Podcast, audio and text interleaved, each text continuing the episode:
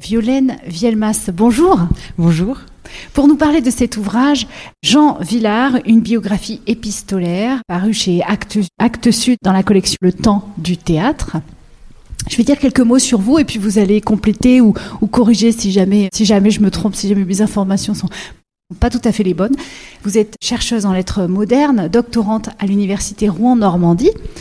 Vos recherches portent notamment sur l'histoire du théâtre, l'esthétique théâtrale, d'où l'ouvrage, et vous avez consacré euh, trois années à rassembler des archives euh, avant de, publier cet ouvrage, donc Jean Villard, une biographie épistolaire parue là en juin dernier. Livre qui dresse le portrait de Jean Villard, artiste, homme engagé pour la création. On parle on évoque aussi forcément son combat pour la décentralisation, la démocratisation du théâtre, à travers ses contemporains, à qui il adresse des, courriers et, à travers les réponses aussi qu'il reçoit régulièrement. Villard, bon, pour, le, pour euh, quand même dire un mot sur, sur lui, on sait metteur en scène, comédien, directeur du Théâtre national populaire de 51 à 63, fondateur du Festival d'Avignon, Jean Villard a œuvré toute sa carrière à rendre accessible au plus grand nombre un théâtre de qualité. Et en fait, euh, je crois qu'aujourd'hui encore, si on a envie de faire un discours pour présenter une saison culturelle, pour investir de nouvelles fonctions dans, la culture ou artistique ou pour une politique municipale ou que sais-je, on peut évoquer le nom magique de Jean Villard pour avoir de la part de l'assistance et de son interlocuteur une sorte d'immunité immédiate garantie d'être dans le camp des, bons, des vrais, des purs, comme, comme l'image que dégage Jean Villard. Est-ce que vous partagez déjà cet avis? Jean Villard garde cette aura encore aujourd'hui?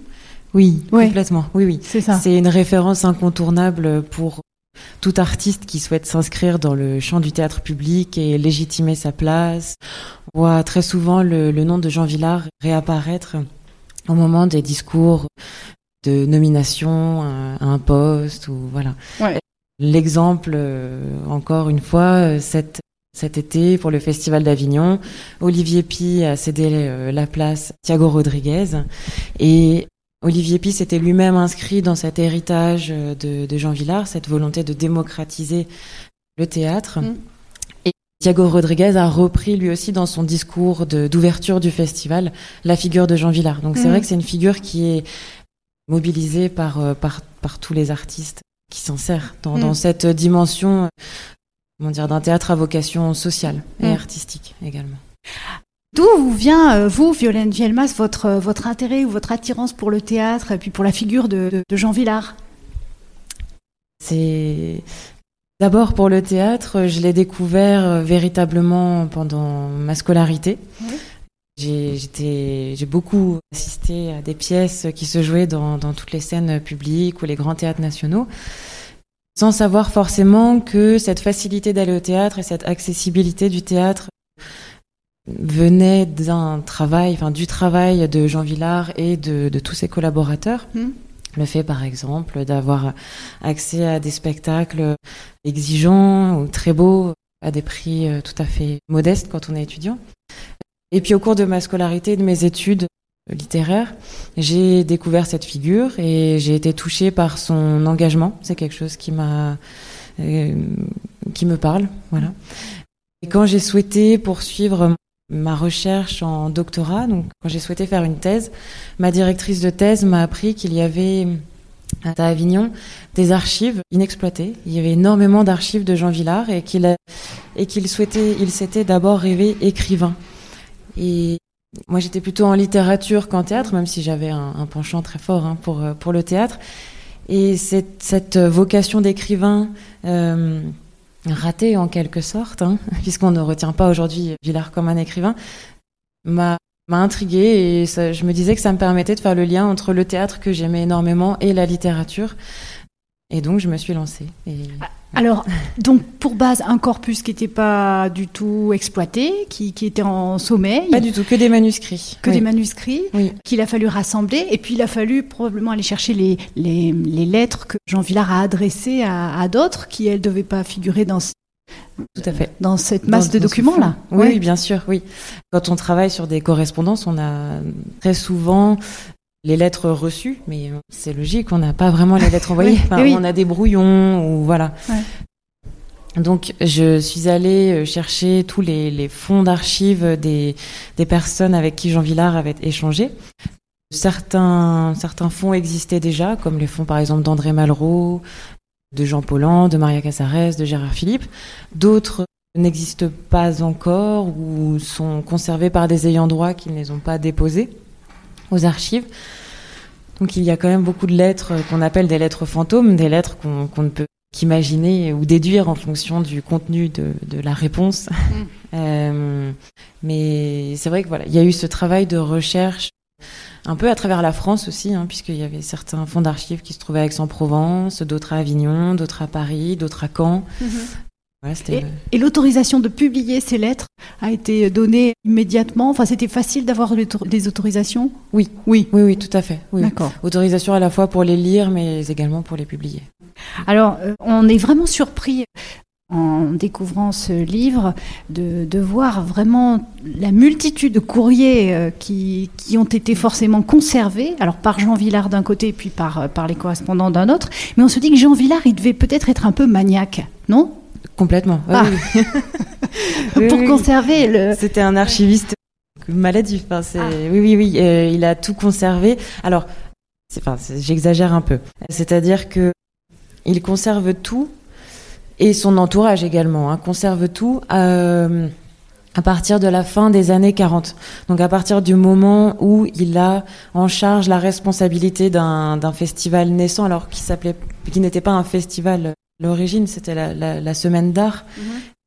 Mais il avait quand même cette conscience d'inscrire ce geste artistique et théâtral dans la durée. Euh, et encore plus lorsqu'il prend la direction du Théâtre national populaire, qui est un, donc le, un théâtre national qui avait euh, qui devait prouver en quelque sorte sa légitimité à exister. Et je pense que cette sensation, enfin, cette, euh, le fait que ce soit une institution naissante en quelque sorte, en tout cas avec ces dimensions-là, puisque le TNP existait depuis 1920, mais il avait été quelque peu tombé dans l'oubli, donc cette ce sentiment qu'il fallait conserver absolument les traces de quelque chose d'historique, le sentiment voilà, participer à, à une entreprise historique a poussé, je pense, Villard à tout conserver. Il devait déjà avoir cette manie-là, mais là, ça c'est vraiment euh, institutionnalisé en quelque sorte. Pour, créer une histoire à ce lieu, pour, créer une euh, histoire, pour le doter d'une mémoire, euh, voilà, et d'une légitimité. Et les premières années du théâtre national populaire Villard et la troupe du TNP sont, sont, enfin, font l'objet de campagnes de dénigrement dans la pièce et les, dans la, dans la presse, pardon, et les, les archives. Le fait de conserver toutes les archives permet aussi de, de prendre du recul quelques années plus tard pour essayer de réécrire cette histoire et de, et de se défendre aussi a posteriori. Alors dans, dans ce livre, on découvre une correspondance avec une multitude de, de personnes, de personnalités, euh, des, des, hommes et des femmes politiques, euh, des artistes, des, des, des, amis. Enfin, on est plutôt quand même dans le courrier professionnel hein, de, de, Jean Villard. Quels sont ceux qui reviennent le plus souvent dans les échanges de, de Jean Villard C'est peut-être euh, Gérard Philippe, non Alors oui, bien sûr. Les correspondants qui apparaissent le plus, d'abord les les comédiens avec qui il travaille, donc Gérard Philippe et Maria Casares. Ce sont aussi parce que je pense que ce sont les deux comédiens qui ont le plus osé écrire à Jean Villard, qui ont le plus osé le solliciter ou le, le rabrouer parfois. On le voit surtout dans les lettres de Maria Casares. Oui, c'est pas toujours des courriers très tendres. Hein. Non, non, non, pas du tout. Non, on n'est pas là-dedans. Hein. Parce que j'imagine aussi on passe par l'écrit parfois pour exprimer des, des choses qui sont difficilement ou, enfin, difficilement ou on pourrait s'emporter à l'oral. Voilà, soit on pourrait s'emporter, soit c'est des choses qui sont difficiles à formuler. Et puis on veut aussi garder une, une trace. Enfin, je pense justement aux, nombreuses lettres de Maria Casares où elle lui reproche de ne pas être assez présent en esprit, en répétition. Mmh. C'est aussi quelque chose qu'elle a dû lui dire à l'oral, mais je pense que l'écrit mm. confère mm. une, une, forme de solennité aussi, mm. comme un contrat presque. Hein. Comme s'il l'avait pas entendu ou pas écouté à l'oral, alors elle fait un écrit pour peut-être avoir plus de chances d'être oui. vraiment entendue. C'est ça, donc elle passe par l'écrit. Donc il y a beaucoup d'échanges entre Gérard Philippe et Maria Casares qui sont très beaux, d'autres échanges avec d'autres comédiens et comédiennes aussi de la troupe du TNP. Et on croise aussi du début à la fin la figure d'André Malraux. D'abord André Malraux, écrivain, euh, puisque Villard projetait dès 1946 d'adapter à la scène la condition humaine de Malraux, c'était son grand rêve, euh, qui n'aboutira pas. Et puis ensuite on croise Malraux ministre, celui qui va, enfin celui en qui Villard va placer beaucoup d'espoir. Euh, qui va l'accompagner, qui va l'aider à partir de 1959, quand il sera nommé ministre des Affaires culturelles, mais qui va aussi décevoir Villard. Mm. Et la dernière lettre de cet ouvrage, c'est une lettre, c'est un brouillon de lettres qu'il n'a pas, n'a pas eu le temps d'envoyer à Malraux, puisqu'il est décédé trois jours après avoir écrit cette lettre. Et c'est une lettre dans laquelle on sent une certaine amertume, l'amertume d'un Jean Villard qui, qui revient sur euh, l'œuvre de toute une vie, hein, puisqu'il a véritablement consacré sa vie au théâtre, et qui, qui reproche à l'État et donc à Malraux le manque de, de, soutien et le manque de, enfin, de soutien à la fois financier, mais aussi politique pour ce, pour ce, ce grand théâtre national populaire. Mmh. Alors vous le disiez, c'est un homme qui se rêvait d'abord euh, écrivain, et très tôt, euh, on apprend, euh, grâce à votre texte du, tout début, qu'il commence à écrire dans des circonstances tragiques à la mort de son jeune frère. Il commence à écrire un carnet de la mort, en citant volontiers Victor Hugo. Euh, je, cite, ma vie entre déjà dans l'ombre de la mort. Et là, on sent que l'écriture entre dans sa vie comme un besoin, comme une nécessité, comme peut-être une thérapie, on peut dire, quelque chose comme ça. Oui, alors dans le cadre du carnet de la mort, euh, c'est le cas, tout à fait. C'est un carnet qui, qui va tenir, qu'il va tenir pendant un an à peu près, pendant donc, tout le travail euh, du deuil. Mais justement, ce que j'ai trouvé intéressant en, en penchant sur ces archives manuscrites, c'est que j'ai découvert que Villard tenait un journal depuis ses 14 ans. Probablement une injonction parentale à l'origine, hein, il raconte simplement ses devoirs et ses baignades. Et petit à petit, il s'approprie ce genre du journal, ce genre littéraire, quotidien, euh, qui permet de consigner ses pensées comme elles viennent, sans être intimidé forcément par euh, la forme parfaite, finale. Voilà, un journal intime, quoi. Et, donc, il, de ses 14 ans à, sa mort, il tient euh, un journal, toujours. Alors, un journal qui va, à partir de, de, 1947 et encore plus à partir de 1951 quand il est nommé directeur du Théâtre national populaire, journal qui va glisser vers le professionnel. Euh, mais cette, cette pratique d'écriture est essentielle pour lui, à la fois parce qu'elle est cathartique, parce qu'elle l'aide à surmonter des épreuves dans la vie, et là le deuil de son jeune frère, mais également parce qu'elle elle l'aide à trouver le mot juste, à formuler des, des pensées claires. Et c'était quelqu'un d'assez alors je, ne le sais pas, hein, mais d'après ce que j'ai lu et, ce que, tous les entretiens de, ses proches, de ce que j'ai entendu, c'était quelqu'un d'assez confus. On avait beaucoup de mal à comprendre parfois où il voulait en venir et ce qu'il voulait exprimer. Et l'écriture l'aidait véritablement à, fixer sa pensée et ensuite à se faire comprendre, euh, voilà, de manière plus aisée. Alors il avait écrit quelques textes, mais ils seront publiés après sa mort. C'est ça? Oui. Pour en 71, son roman autobiographique inachevé paru chez Grasset. Oui sous le titre Chronique romanesque. Et puis dix ans plus tard, les éditions Gallimard publient Memento, son journal personnel. Et puis en 2014, les notes de service, lettres aux acteurs et autres textes qui paraissaient chez Actes Sud, papier. Oui. Et puis Jean Villard, on pense qu'il a dû, enfin c'est l'hypothèse que vous formulez, il me semble, c'est-à-dire qu'il s'est laissé embarquer dans la direction des, différentes structures du, TNP ou du Festival d'Avignon. Il en a oublié un peu, il a dû mettre de côté ce, ce travail ou cette cette envie d'écrire de, fait, oui. ce qu'il a mis de côté, c'est l'écriture de la fiction. C'est-à-dire qu'il n'est pas devenu romancier ou dramaturge, même s'il a écrit des pièces de théâtre qui ont été publiées en 2012 à l'occasion du centenaire de, sa naissance. Mais il n'a plus le temps de se consacrer à l'écriture de, la fiction. Et je pense également que Là, c'est vraiment une hypothèse que je formule, mais Villard excelle, enfin la plume de Villard excelle dans les formes brèves et les formes adressées, les formes théâtrales en fait, hein, mm. notamment la lettre qui est toujours un, petit théâtre personnel. On s'adresse toujours à quelqu'un, on adopte une posture. en fonction de, des stratégies aussi, même inconscientes, en fonction de, du message qu'on veut faire passer. Donc, dans ces formes brèves et adressées, Jean Villard écrit merveilleusement bien. En revanche, dans son, alors il n'a pas eu le temps de le terminer, mais malgré tout, dans son roman autobiographique et dans ses pièces de théâtre, on voit que l'écriture part dans, plusieurs directions et il a du mal à trouver un, fil, comment dire, fil conducteur. Et, et c'est comme si son style et son, son énergie se dissipaient dans, en différentes, dans différentes directions.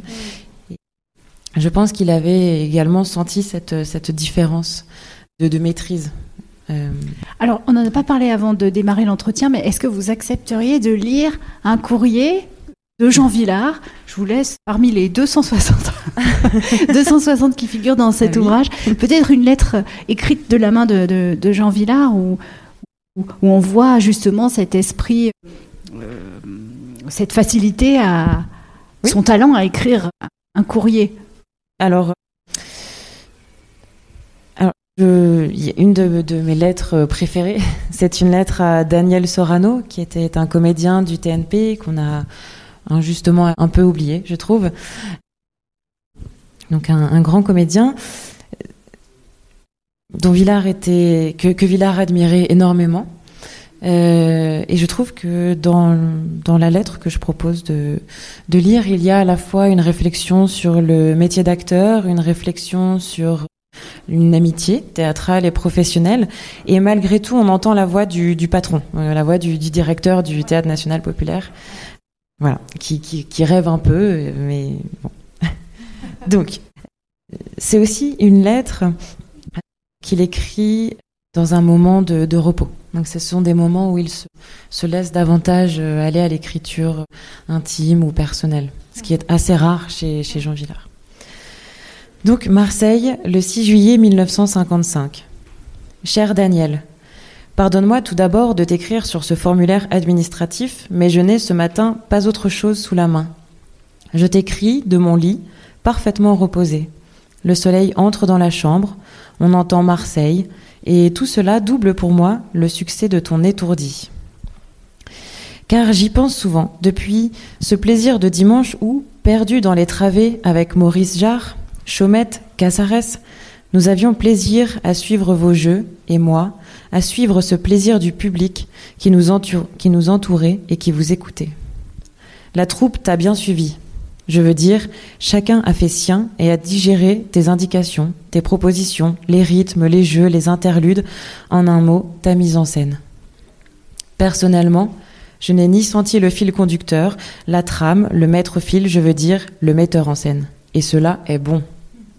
N'est-ce pas, Daniel, que particulièrement dans L'étourdi de Molière, s'il est nécessaire de mettre au point ces rythmes, ces dialogues et ces enchaînements, il faut aussi poncer tout cela, interpréter cela avec aisance, avec grâce.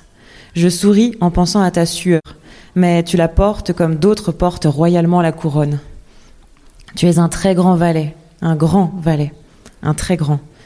Je sais bien et je t'entends me dire, on me fait ou me faire entendre de ton œil clair, je sais bien faire autre chose aussi. Certainement, mais tu es cela d'abord, et jusqu'à ton dernier souffle. Et que ce soit parmi nous ou ailleurs, c'est par ce magnifique emploi qui est le tien, le grand valet de comédie, n'est-ce pas comme le prince du peuple? C'est par cet universel personnage que tu retrouveras aux heures difficiles ta confiance, les inventions personnelles et le plaisir de vivre. Je t'envie, la nature et les fées t'ont fait un beau cadeau, le souffle, la voix, le grand physique, l'invention spontanée des gestes comiques. Et certes, tu as aussi le goût du travail. Un petit secret veux-tu? J'ai dirigé environ 200 à 300 acteurs, depuis les plus mauvais ou bien les plus inexpérimentés par l'âge, jusqu'aux meilleurs de ma génération, et tu les connais. Eh bien, il semble que la nature ait imparti chez les doués le talent avec le goût du travail. Que dis-je? L'acharnement au travail.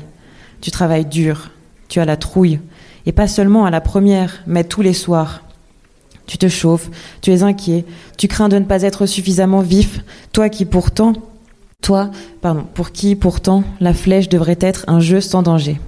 Et il continue comme ça.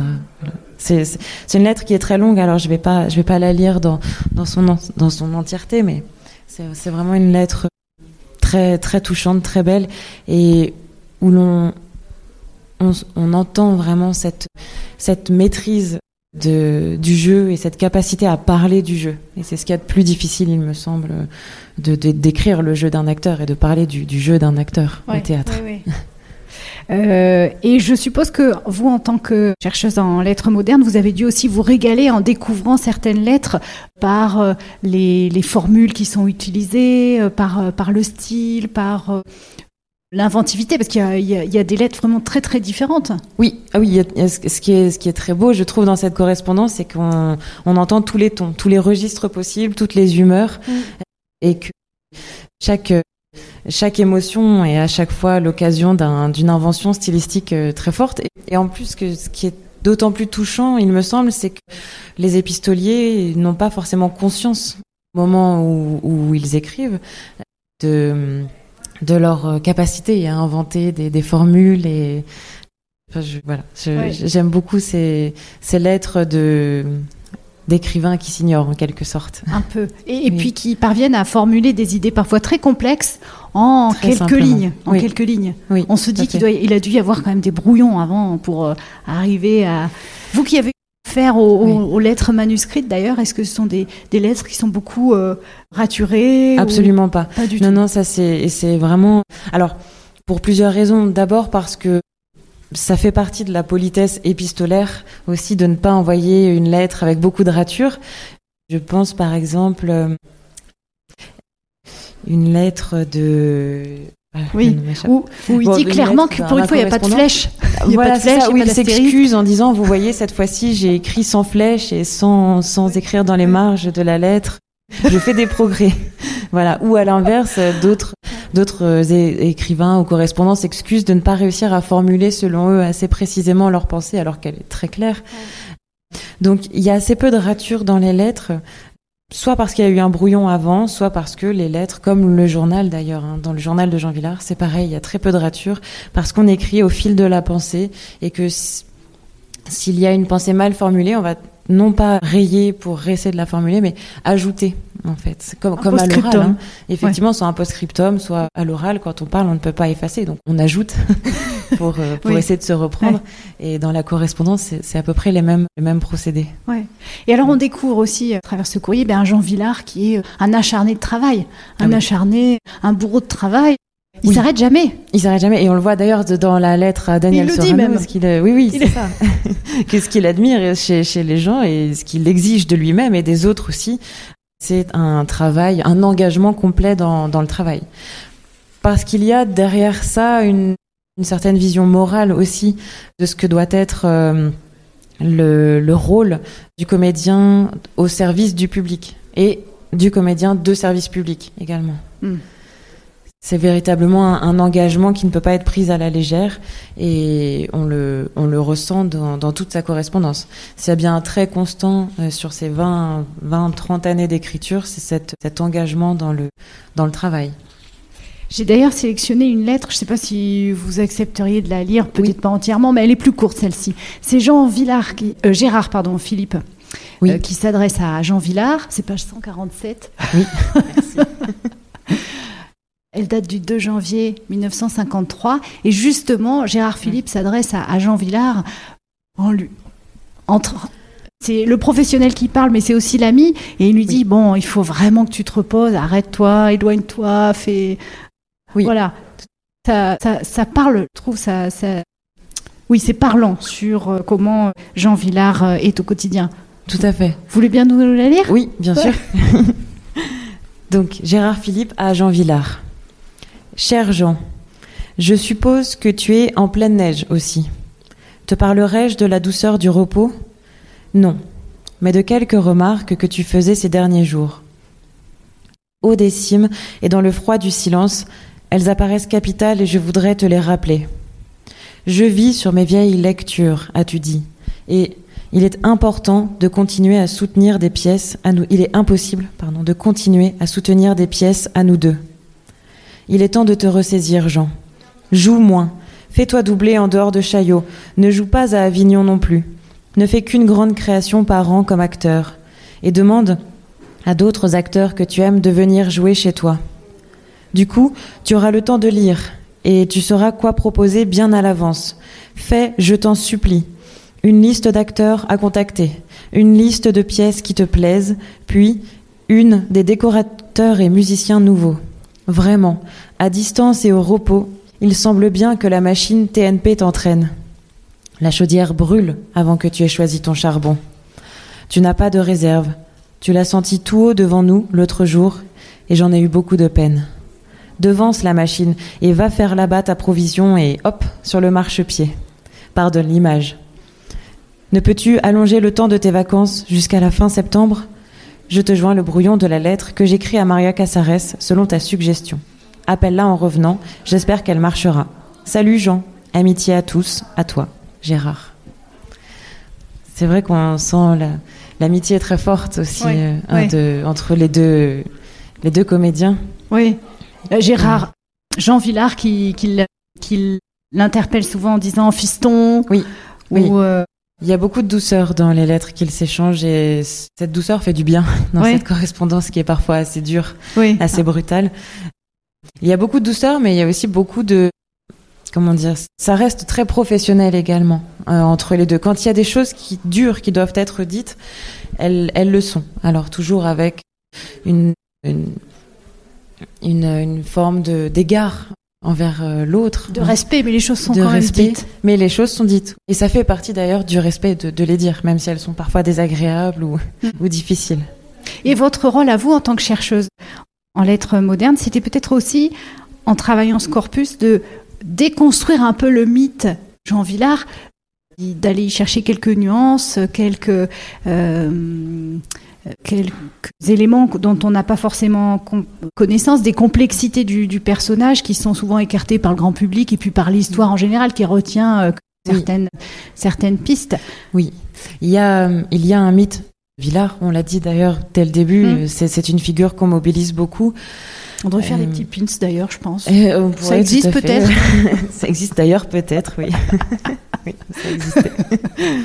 Donc il, y a un mythe et comme tout mythe, j'imagine, il y a une, forme de simplification de son parcours et de son engagement. Et il me semblait important à travers ces lettres de, retrouver un peu de complexité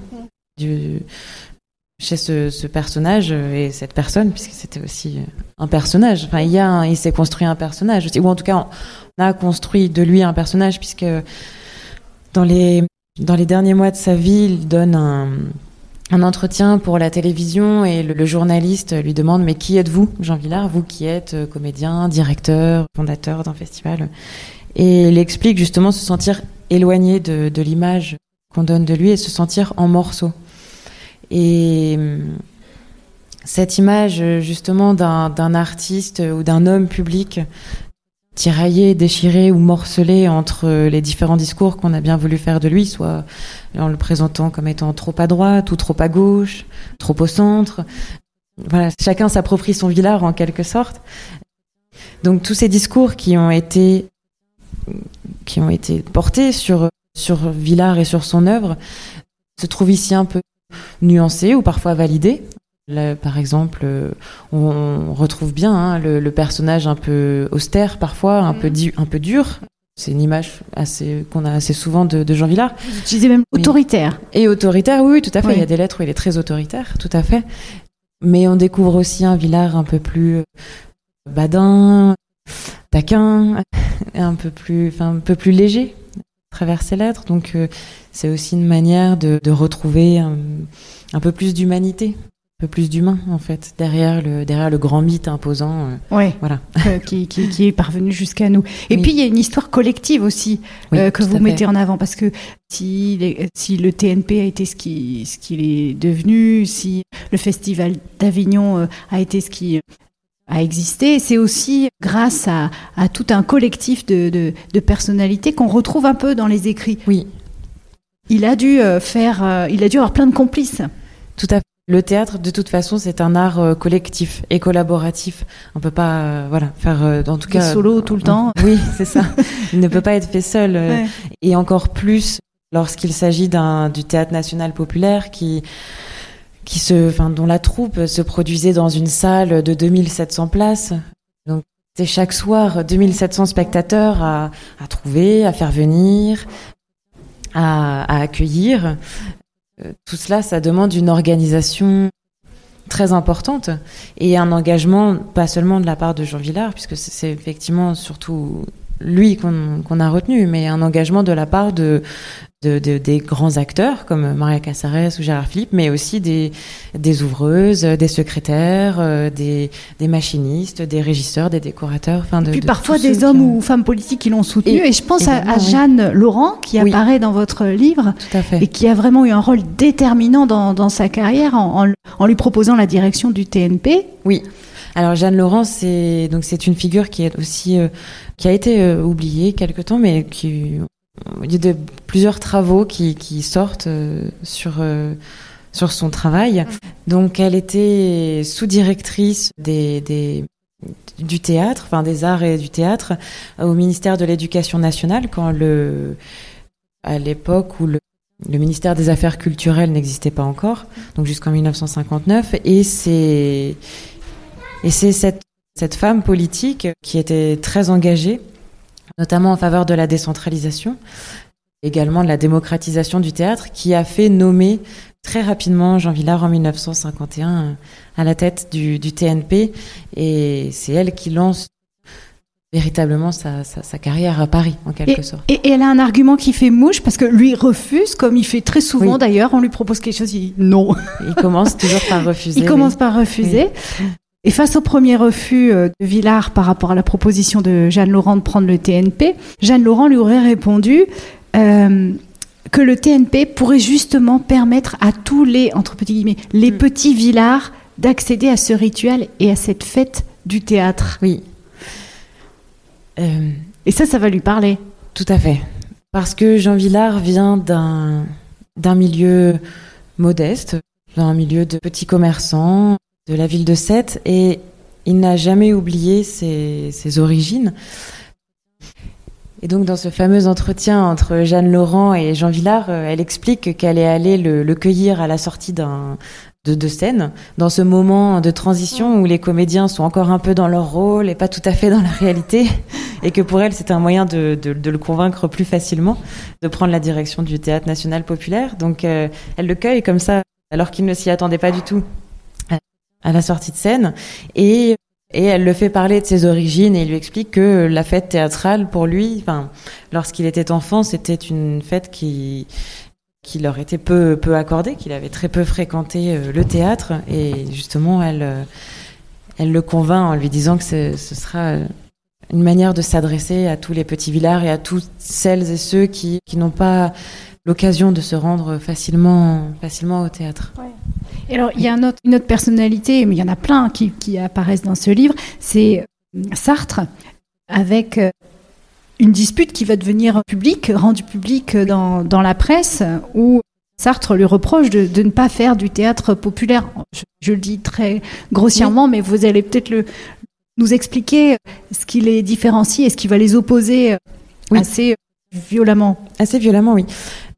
Alors, d'abord, euh, il faut savoir que, Jean Villard admirait beaucoup Sartre, tout comme il admirait beaucoup Albert Camus, et qu'il a désespérément tenté de, les monter sur la scène du TNP et d'Avignon, mais que ça n'est jamais arrivé.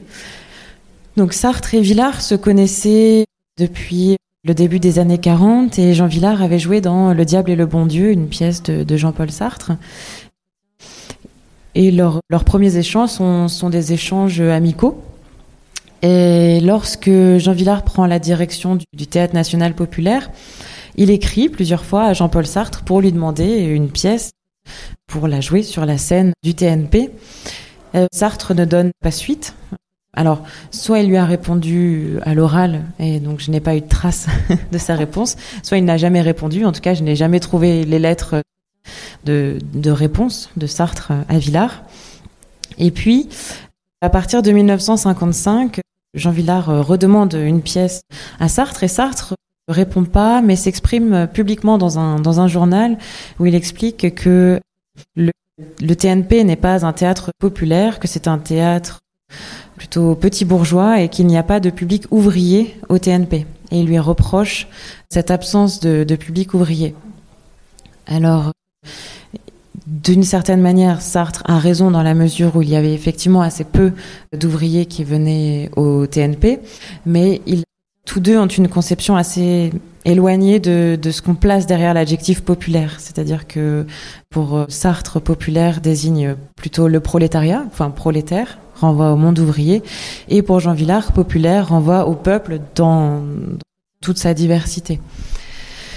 Et il reproche également à Jean Villard de diriger un théâtre subventionné. Et le fait que ce théâtre soit subventionné, pour euh, Jean-Paul Sartre, c'est une preuve que c'est un théâtre qui est probablement inféodé au gouvernement et que Jean Villard n'a pas les, mains libres. Libre quant au choix de sa programmation, quant, aux prises de parole publiques qu'il peut faire. Et ce conflit, qui était d'abord un conflit interpersonnel qu'on voit dans les lettres, devient un conflit finalement ouvert et public, puisque Jean Villard décide à la fois de lui répondre par courrier, d'un ton assez sec d'ailleurs, mais également au cours d'une conférence de presse dans laquelle il prend publiquement position contre, contre Jean-Paul Sartre. Alors j'ai le courrier là de qui date, oui. euh, je sais pas, de 1955. Vous saurez mieux que moi. Oui, c'est ça, 1955. Oui. c'est ça. Ça devait être un, probablement en, bon, enfin bref. Et Jean Villard répond à, à, Sartre. Il revient sur certains arguments et puis il finit sa lettre avec une belle pirouette, je trouve, puisqu'il lui dit Je suis très heureux que cette interview me permette aujourd'hui de faire de ma vieille sollicitation un défi. La question juste avant, c'était voulez-vous nous donner votre prochaine pièce? Donc il revient à l'attaque en lui proposant de, de, monter une prochaine pièce et il signe Jean Villard, petit bourgeois. Oui. C'était c'est assez provocateur, tout à fait. Mais ce que ça montre aussi, c'est que Jean Villard est comment dire est associé dans l'imaginaire collectif, mais également de, de fait aux grands classiques. Le TNP et le Festival d'Avignon ont d'abord monté des grands classiques. Ce qui est vrai, mais ce qui occulte une partie du travail justement de la troupe du TNP qui n'a pas cessé de monter des auteurs contemporains et qui n'a pas cessé de solliciter les, les grands auteurs de, de, leur époque pour pouvoir les jouer à la fois à Avignon et, et à Paris. Mmh. Et parmi eux, Sartre euh, en fait partie. Euh, alors, vous disiez euh, parfois, parce qu'on a l'impression d'une vie, quand on pense à Jean Villard, voilà, on, le met sur un piédestal, et puis c'est une vie euh, dans une unique direction, euh, magnifiquement. Mais en fait, il a eu des échecs aussi. Il a fait plein de tentatives avec des auteurs, des choses qui, n'ont pas abouti. Je veux dire par là que ça peut nous réconcilier chacun de nous avec nos parcours de vie. C'est-à-dire qu'il faut beaucoup d'échecs avant de, avant de réussir. Et c'est ce que révèlent aussi vos lettres. Oui, on peut, on peut lire cette correspondance aussi comme une chronique des, de projets inaboutis. Il y en a beaucoup. des rêveries qui n'ont jamais vu le jour, comme par exemple une lettre qu'il envoie à Duke Ellington, qui a composé une musique de, de scène pour, pour un spectacle du TNP et on voit Jean Villard qui rêve d'une d'une collaboration avec avec donc Duke Ellington pour monter Turcaret de Le Sage en Louisiane avec des acteurs afro-américains. Enfin voilà. Donc il y a ce type de de projet là mais il y a aussi tous les projets qui n'ont qui n'ont pas abouti avec les auteurs de son temps. Et il y a aussi l'expérience d'une seconde salle qui a été ajoutée au Théâtre National Populaire pendant deux ans de 1959 à 1961, André Malraux accorde à, à, Jean Villard et donc au TNP la direction de la salle Récamier, mmh. qui est une plus petite salle et qui devait servir à, à proposer des, des, spectacles plus peut-être plus plus difficiles ou un peu plus exigeants ou en tout cas euh, bon, plus contemporains. Hein. Il, y a, il est Comment, il ouvre notamment avec une pièce de, de Jeanne Ionesco. Euh, et finalement, cette salle, enfin, le, la direction de cette seconde salle ne durera que deux ans parce que, parce que, pour plusieurs raisons. D'abord parce que le public n'a pas toujours suivi, et, mais également parce que les, le financement et les subventions accordées par l'État n'ont pas, n'ont pas été augmentées au moment où il prend la direction de, de cette deuxième salle. Mmh. Donc ça, cette expérience ratée hein, du, théâtre récamier fait partie des, griefs que Jean Villard adresse dans sa dernière lettre à, André Malraux. Je me posais une question, si aujourd'hui euh, vous deviez étudier toute cette correspondance, euh, non pas avec des lettres manuscrites, mais avec des mails, qu'est-ce que ça changerait Alors, est-ce qu'on aurait le même, est-ce qu'on aurait les mêmes autant de, créativité, de, talent dans l'écriture déjà Oui, ça je pense. Je pense. Par contre, on perdrait tout ce qui est tout ce qui n'est pas verbal, mais qu'on trouve dans des lettres manuscrites, comme des dessins, un type d'écriture en fonction de, l'humeur, par exemple, ou, de simplement de, du lieu où rédige le correspondant. Parfois, il y a des lettres qui sont très difficiles à déchiffrer parce que elles sont écrites dans le train ou, euh, euh, sur un coin de table euh, très rapidement. À d'autres moments, des lettres qui sont au contraire très lisibles, très agréables, puisqu'on voit que Villard est à son bureau, dans sa ville, enfin dans sa maison à 7, qu'il prend le temps. Donc je pense que le, les mails, dans la mesure où l'écriture est déjà typographiée, perdrait tout cet aspect finalement euh, pictural. Enfin, tous ces indices sur le contexte de l'écriture. Voilà. Oui. D'ailleurs, vous, vous, euh, il y a quelques photos quand même qui sont dans ce livre. Il y a déjà la première euh, de couverture qui, est, qui est très très très très belle. oui. Ce, beau portrait. ouais. Vous avez participé au choix, peut-être? Oui, tout à fait. Oui, oui. on aimait beaucoup cette cette photographie où on voit Villard à son bureau en train, en train d'écrire, très probablement du courrier, hein, puisqu'on voit des enveloppes. On voit, Et puis, euh, au milieu du livre, il y a plusieurs reproductions de, de courriers. Donc là, on voit en effet les, les lettres manuscrites, et puis mm. parfois, ce sont des dessins qui sont ajoutés. Ce sont des, des papiers en tête plus ou moins euh, farfelu ou enfin ou réaliste ou voilà selon le papier qu'on avait sous la main. C'est ça. Par exemple là, on, je sais pas si on voit très bien, mais c'est un papier, le papier d'une correspondance d'un hôtel, l'hôtel euh, Mocambo à Veracruz où se trouvait Gérard Philippe. Et tout cela, tous les papiers qui sont utilisés, les tampons de la poste, les, les, petits dessins qui sont ajoutés, ce sont des indices pour les chercheurs et les chercheuses quand les lettres ne sont pas, par exemple, datées. Ça nous permet de, de, de, de retracer un peu l'itinéraire de la personne qui, qui, qui rédige mmh, mmh. et de, de recontextualiser les lettres, ce qui n'est pas toujours facile.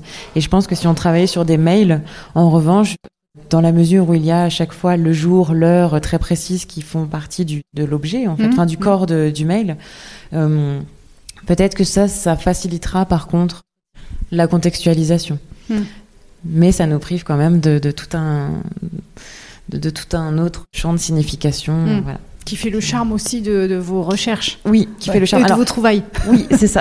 Et qui parfois rend très difficile également le, le déchiffrage des lettres. On va voir si dans le public certains ont des, des questions ou des remarques. On est en petit comité, on peut en profiter. Une question. Oui. Est-ce que ce serait un livre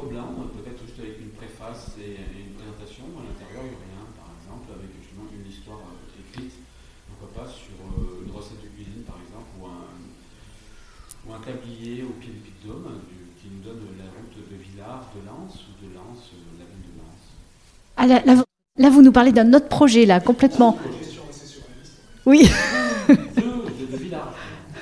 D'accord. Bon, bah écoutez, c'est ce projet d'un autre livre, peut-être. Peut-être le vôtre. Je ne saurais pas vous répondre.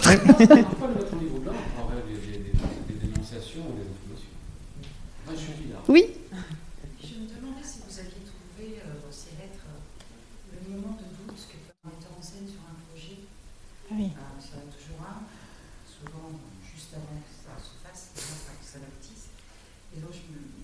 c'est un personnage qui souvent a l'air euh, sûr de, enfin pas sûr de lui, mais disons, euh, il sait, semble savoir où il va. Et donc je pense que comme tout metteur en scène, il y avoir un moment où ça, ça perd. Où on a des doutes. Oui, oui. Vous avez trouvé ça dans cette... Alors beaucoup moins que dans son journal. Euh, dans sa correspondance, comme il a, c'est un homme qui a peu de temps, il s'agit d'aller à l'essentiel et la parole doit doit agir sur son destinataire. Donc très souvent lorsqu'il prend la plume, c'est pas tant pour s'épancher et et faire part de, des tourments qu'il habite et qu'il a hein, effectivement et de ses doutes, mais c'est pour pour diriger à distance. En revanche, dans son journal, on voit ces, doutes et ces questionnements permanents. Oui, oui, tout à fait. Enfin, ce qu'il remet en question et en doute, ce n'est jamais son engagement et l'utilité du travail de la troupe, mais plutôt la manière de, le réaliser, d'y parvenir, de, mettre, de rendre concret son idéal de démocratisation du théâtre. Et alors, si lui, il se permet pas tellement de douter dans les courriers qu'il envoie, enfin de faire apparaître le doute, on, lit très bien celui des, comédiens ou des personnes qui l'entourent et qui commencent à stresser à forte dose à une semaine ou quinze jours avant les premières représentations parce qu'il y a des choses qui vont pas encore, parce qu'il n'est pas passé. Et puis parce qu'il est répété en, très peu de temps, en fait. Ils avaient très peu de temps de répétition et, et ils laissaient il était, enfin, à la fois il dirigeait ses, comédiens, mais il les laissait aussi très libres. certains comédiens et certaines comédiennes souffrent de cette liberté en quelque sorte qu'il leur laisse, dans la mesure où ils ont l'impression ou elles ont l'impression de ne pas avoir assez travaillé, de ne pas avoir assez répété, que ce ne soit pas, que tout ne soit pas assez réglé avant la première. Donc il y a beaucoup de lettres de d'inquiétude. Je pense une lettre de Françoise Spira qui s'adresse à lui en disant ceci est un cri d'alarme à quelques jours de la représentation. J'ai besoin de, de, répéter beaucoup euh, avec vous. Euh, donc, on voit surtout finalement euh, les, oui, les, les doutes et, et, les angoisses de, de celles et ceux qui l'entourent.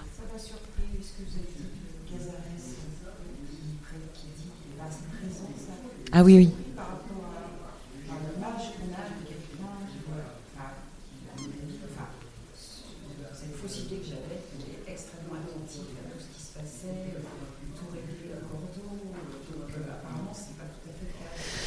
Pas tout à fait. Par contre, il savait très bien s'entourer de, de, personnes sur qui il pouvait décharger euh, des responsabilités. Et il a confié, on, le voit dans la correspondance, plusieurs mises en scène, donc à Gérard Philippe ou à Daniel Sorano, à George Wilson également. Donc il se déchargeait un peu sur eux, mais on voit par exemple dans une lettre de Gérard Philippe à, à Jean Villard à propos de On ne badine pas avec l'amour, Gérard Philippe lui demande d'être présent à quelques répétitions parce que simplement le fait d'être là, enfin sa présence rassure les comédiens.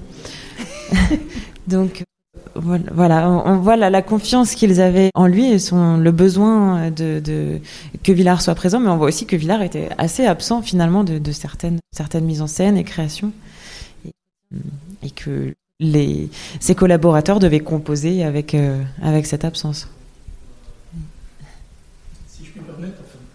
Ce que je trouve intéressant chez Villard, c'est un peu la conjugaison des opposés. je trouve, je vois dominé de la tête, mais il est à la fois très entouré et très seul. Oui. Vous êtes d'accord avec ça tout, à fait. Et puis il y a quand même un élément important qui, qui n'apparaît pas. On ne sent pas, il n'y a pas cette marque amoureuse. On sent où sont les sentiments? Quelle est sa vie amoureuse? On connaît sa pudeur légendaire. Oui.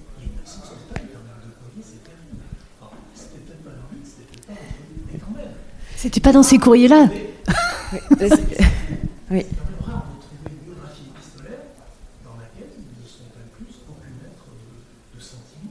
Aucune. Oui, oui, bien sûr, oui, tout à fait. Rien. Alors pour là encore, je pense pour plusieurs raisons. Hum, parce que c'est pas quelqu'un qui s'épanche sur des, sentiments personnels et, intimes. Même dans son journal personnel, depuis ses 14 ans, tout reste très tourné vers euh, le travail. Alors au début, c'est le travail euh, d'un écrivain en herbe et ensuite euh, d'un dramaturge en herbe.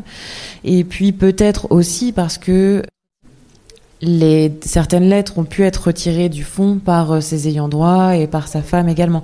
Il y a en 2012 dans les, les, cahiers, les cahiers Jean Villard, qui étaient des cahiers qui étaient édités voilà, par la maison Jean Villard, la correspondance entre Jean Villard et André Villard, sa femme, enfin une partie de cette correspondance a été publiée.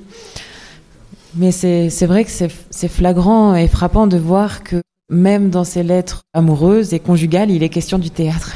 Beaucoup. Vraiment. c'est...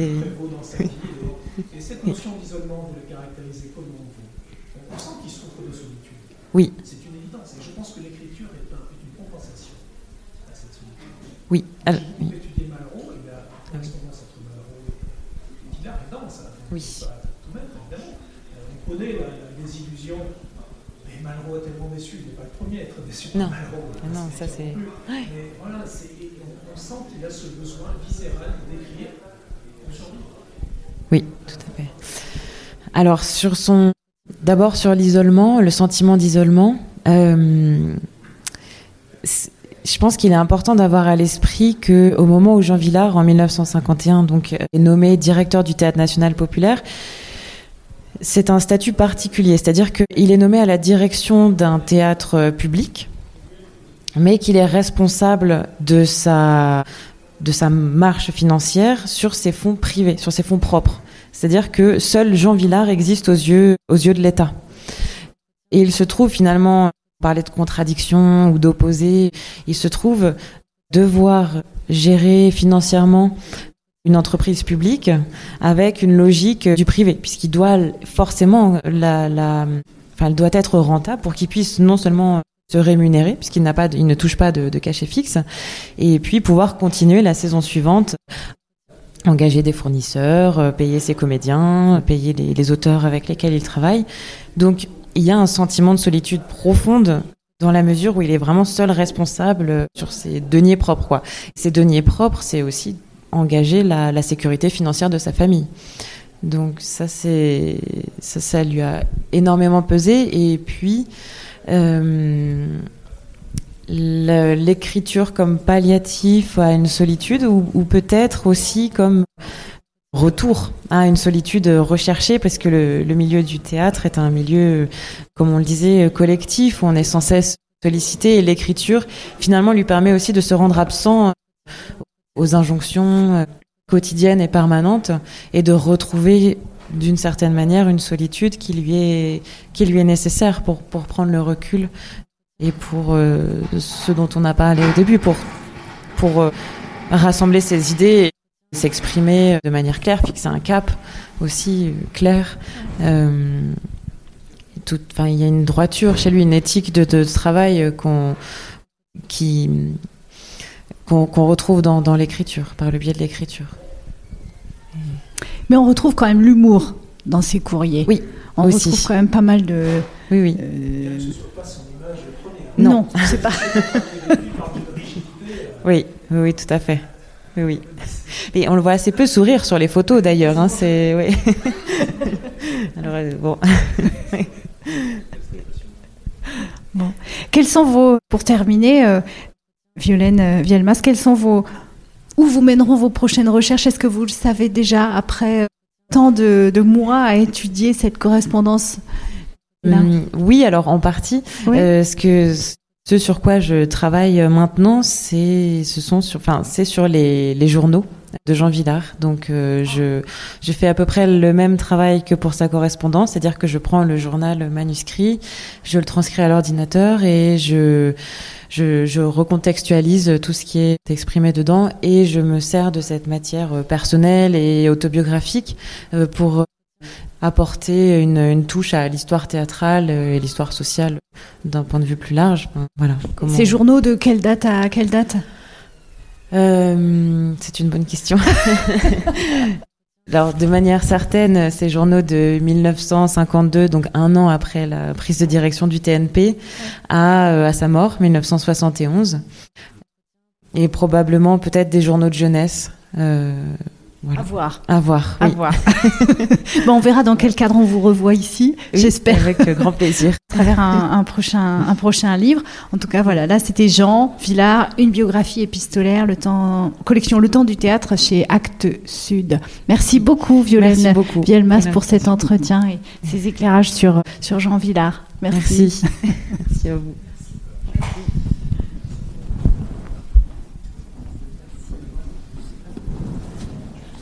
non Ah, il s'éteint pas, d'accord.